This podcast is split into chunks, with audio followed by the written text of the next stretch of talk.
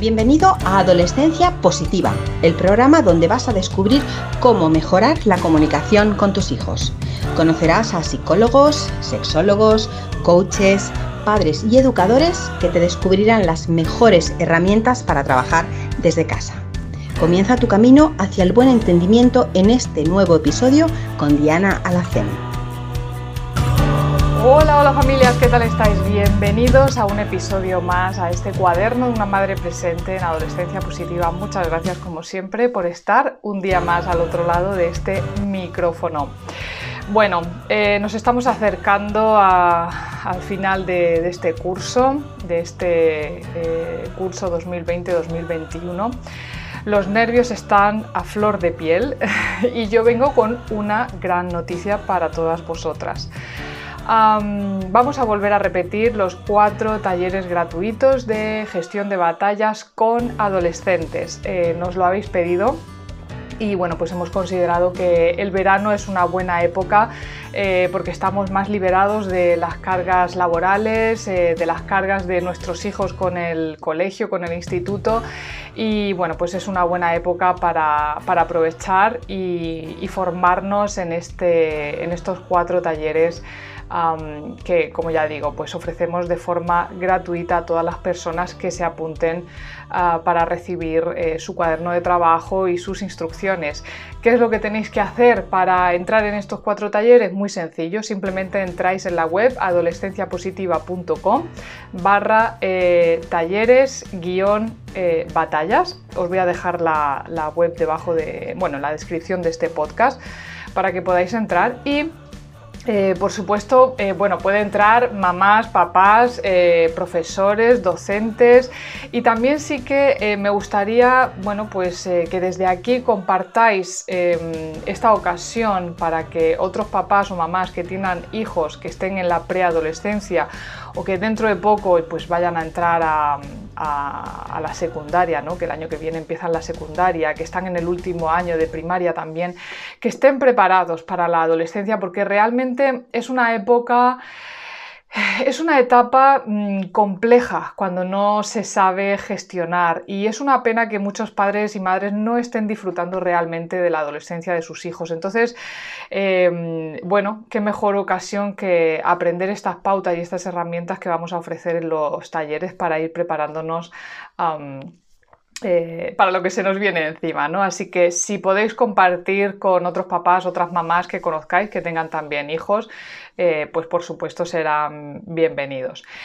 Y dicho esto, eh, como digo, pues estamos entrando ya en la fase final del curso, los nervios están a flor de piel, los chavales están estresados, unos más que otros.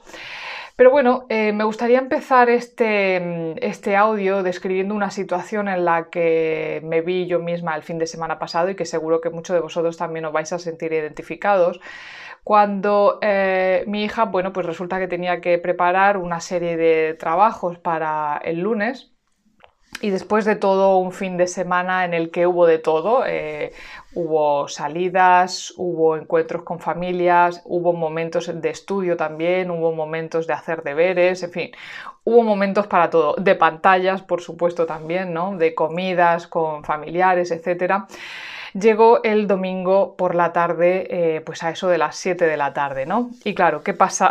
¿Qué es lo que pasa en ese momento?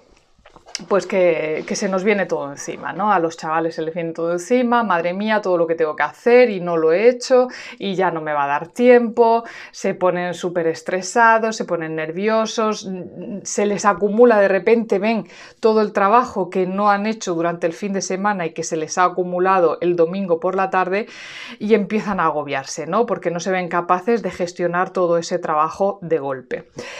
Claro, ¿cuál es la primera reacción nuestra como madres? Por lo general es, claro, es que has estado perdiendo todo el fin de semana, es que ya te lo dije, es que te tenías que haber puesto, el viernes, es que yo no sé qué es lo que estás haciendo, dónde tienes la cabeza, es que no sabes organizarte, ¿no? Bueno, esta sería la primera reacción que a cualquier madre o padre nos, nos saldría.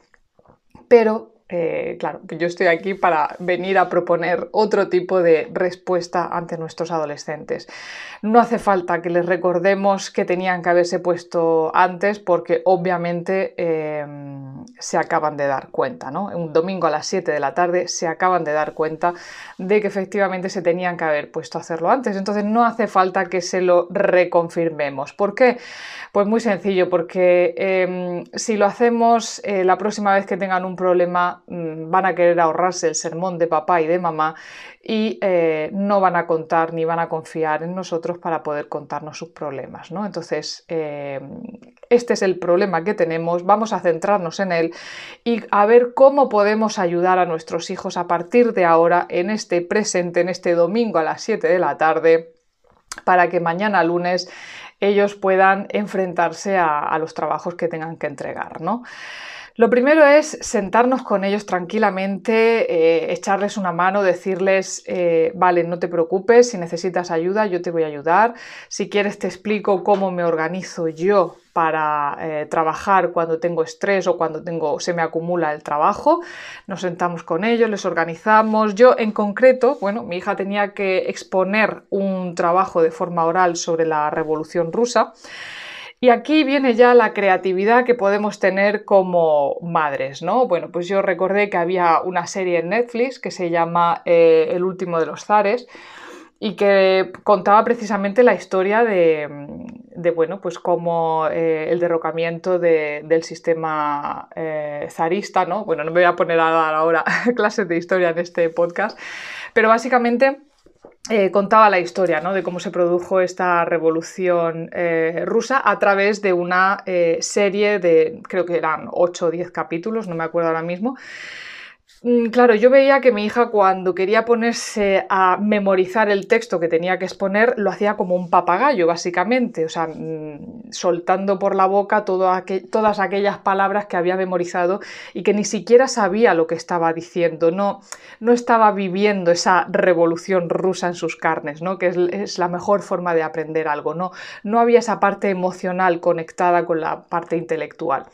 Bueno, pues nos pusimos a ver la serie, obviamente era verse las 10 series en un domingo por la tarde porque además tenía otros trabajos de física y química y matemáticas que realizar, pero sí que eh, pusimos pues como 15 o 20 minutos de la serie por lo menos para que viera quiénes eran los personajes, quiénes eran los zares, ¿no? quién era Nicolás y en fin, etcétera, etcétera.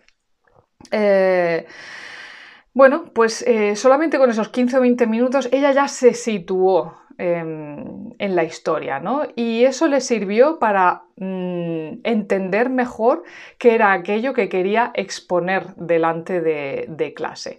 Con lo cual, en media horita lo tenía ya asimilado, ya se lo tenía preparado y ya sabía exponerlo de una forma mucho más natural y no tan memorizada, ¿no? Porque a su mente venían esos personajes que habíamos estado viendo en la serie.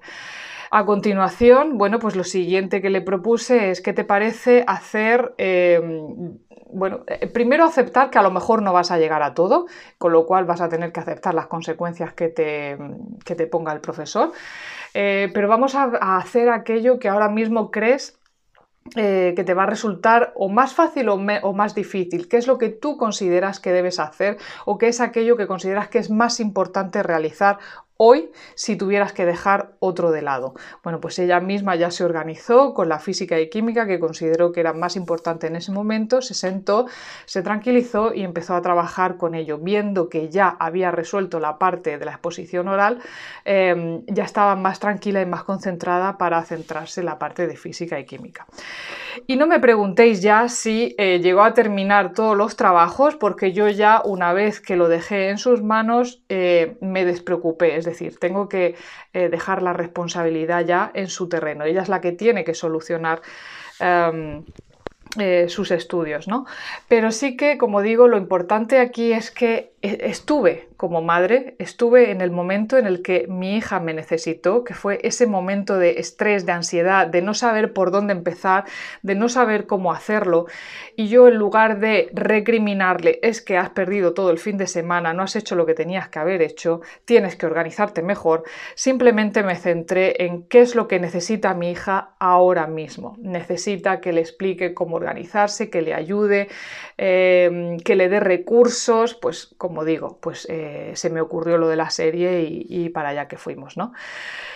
Eh, en cualquier caso, tenemos que tener en cuenta que eh, hay adolescentes para, para todos, ¿no? Hay adolescentes que, bueno, pues no están tan preocupados por las notas, porque no tienen intención de seguir estudiando eh, bachillerato o en la ESO y simplemente quieren pasar a un eh, módulo de formación profesional básica, con lo cual tenemos que aceptar que no todos los hijos sirven para, o quieren simplemente servir, sirven todos, ¿vale? Pero a lo mejor no todos quieren ir a la universidad o no les gusta lo que están estudiando tenemos que aceptarlo.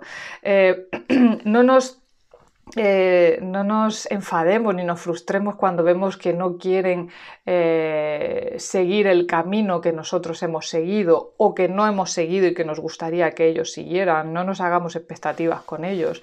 Sí que es verdad que mm, hay una tendencia a, ver eh, adolescentes en, el instituto, pues estos adolescentes que son más revolucionarios, que tienen más éxito, que tienen más amigos, que siempre están rodeados de gente, parece que son aquellos adolescentes que no dedican tanto tiempo a, los estudios y muchas veces los padres les da mucha rabia porque dicen es que tiene capacidad suficiente para hacerlo.